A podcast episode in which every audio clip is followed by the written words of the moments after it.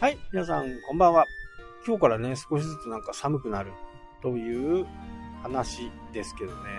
果たして夜はどのぐらいまで冷え込むのか。それによってはね、いろいろ準備をしなきゃならないことがあるんでね。うちはね、あのー田舎の方ね、水道凍結するんで、あのー凍結しないようにね、電気ヒーターを巻いて、それで、えー凍結を防止してい。で、電気ヒーターもね、そんなにお金かかんないんですよ。20ワットぐらいでね、カチンコチンにならない程度に温める感じなんでね。多分、1時間つけて0.2円とか0.3円。言っても4円。そんな感じですね。そう。このワット数とね、えー電気代って結構気になるところではあると思うんですけど、電気毛布なんかは非常に電気代がかからないと。あの、カーペットあるじゃないですか。電気カーペット。あれは結構食います。あれはね、結構食う。それをするぐらいだったら、えー電気毛布を敷いて、その上にね、ラグマットを置いた方が、電気代はかかんない。本当に全然違うんだよね。ワット数がね。まあ、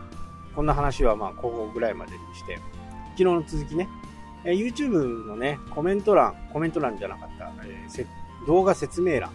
ここをね、かなり僕重視してるんですよ。なので、なるべく多く書く。で、そこから、まだ興味のある人はブログでもうこの後のことで紹介してますみたいなイメージかな。全然違うことになったりするんですけどね。えートップページをお知らせしているんで、その記事、その記事に、えーリンクされてないんでね、少し探さなきゃならないかなとは思いますけどね。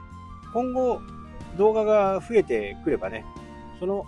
動画の URL をリンクするような感じにしようかなとは思ってま。あ、まだ20個も動画がないぐらいなんでね、これからという形ですね。で、ブログが成長してくればね、そのブログからその動画に直接行けるようになればね、またまた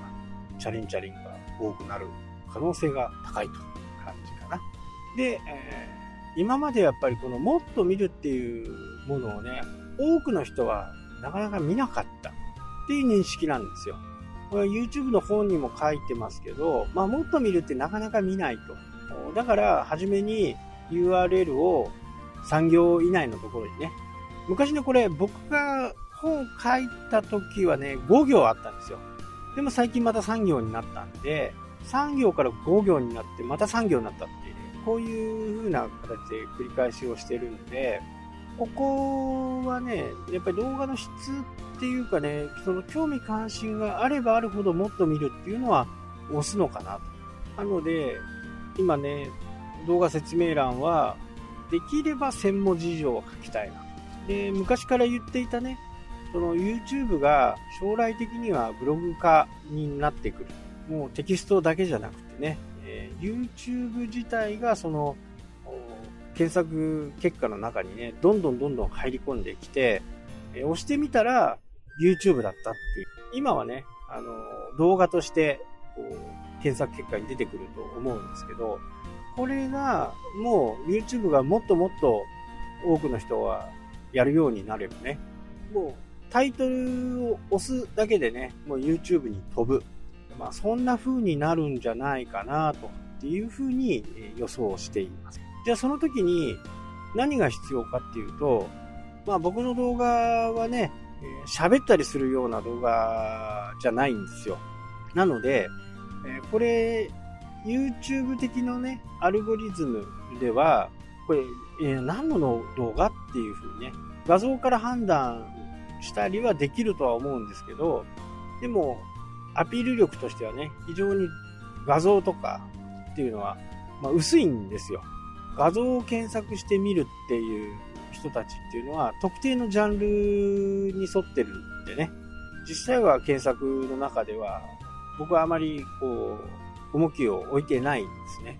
で、アルゴリズムにどうやって伝えるかっていうのはもうテキストしかない。で、BGM が鳴って、そこにキャプションが入ってっていう感じなんでね。喋るところがほぼほぼない。で、キャプションもね、えー、文字認識はできるとは思うんですけどね。それよりも、やっぱり強烈なのはテキスト。テキストをしっかりこう書いておくと。で、これ何度も説明してますけど、動画の説明欄って5000文字まで書けるんですよ。5000文字までね。で、ここがポイントで、まあ、なぜ YouTube はね、この動画の説明欄に5000文字までのスペースを確保しているのか、ここです。で、これは正直どうなっていくのかよくわかんないですけど、まあ、昔から5000文字なんですよね。意図があるのかないのかわからないですけど、通常は5000文字なんか書かないですよね。動画で説明してるんだ。でも、あえて YouTube がね、5000文字を出してるっていうのは、やっぱりね、何かしら意味があるのかなと。何にも関係ないのにね、その5000文字のスペースを YouTube がね、そこに提供している、ただ提供しているとは、ちょっと思えないんですよね。なので、この動画の説明欄を、やっぱ活用していかないとダメなのかなっていうことでね、えー、最近はもう本当にこの動画のね、説明欄をがっちり書くようにしてます。で、キーワードもやっぱり意識して書いてますね。あね、まあ、どうなるかわかんないですけど、今やってる段階ではね、あのー、非常に効果はあるかなというふうには思ってます。実際はね、どうなのかっていうのは、まあ、わかんないですけどね。わかんないけど、まあ、多分やっとく方がいいとは思いますけどね。か、こう、YouTube とかね、Google と向き合う場合は、そこに隠された意図がね、何なのかっていうことをね、えー、しっかりこう、考える。えなぜここにサーバースペースがね、それでなくてもサーバースペースが狭い。狭くて新しいものを、サーバーをね、どんどん用意しなきゃならないのにもかかわらず、そこだけ、まあ、テキストだからね、そんなに量はないにしても、動画のコンテンツのね、内容からして、それにしても、その5000文字っていう部分は、本当はいらねえんじゃないのっていうふうにね、えー、思うわけですよ。で、先ほど言っていたそのタイトルがね、一番初めは3行まで表示されて、もっと見るっていうのを押さない時はね。で、そこから5行になって、そこからまた3行になる。そういうようなね、あの、UI っていうかね、それを Google いつもこう、確かめてやってるにもかかわらず、その5000文字っていうところが、どうもね、えー、引っかかるわけです。で、今回テストしてるんでね、今後どうなっていくのかっていうのが、まあ楽しみではありますしね。まあ本当書くのは大変ですよ。で、やっぱり動画に沿ったものを書かないとね、えー、いけないですし、ここはね、なんか試練。まあ、ブログ書くより辛いかなっていう感じですかね。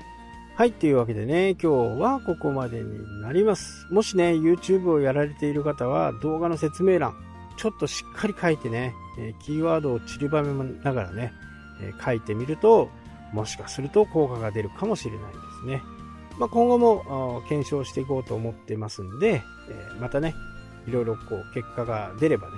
お話していこうと思います。はい。というわけでね、今日はここまでになります。最後までご視聴ありがとうございました。したっけ？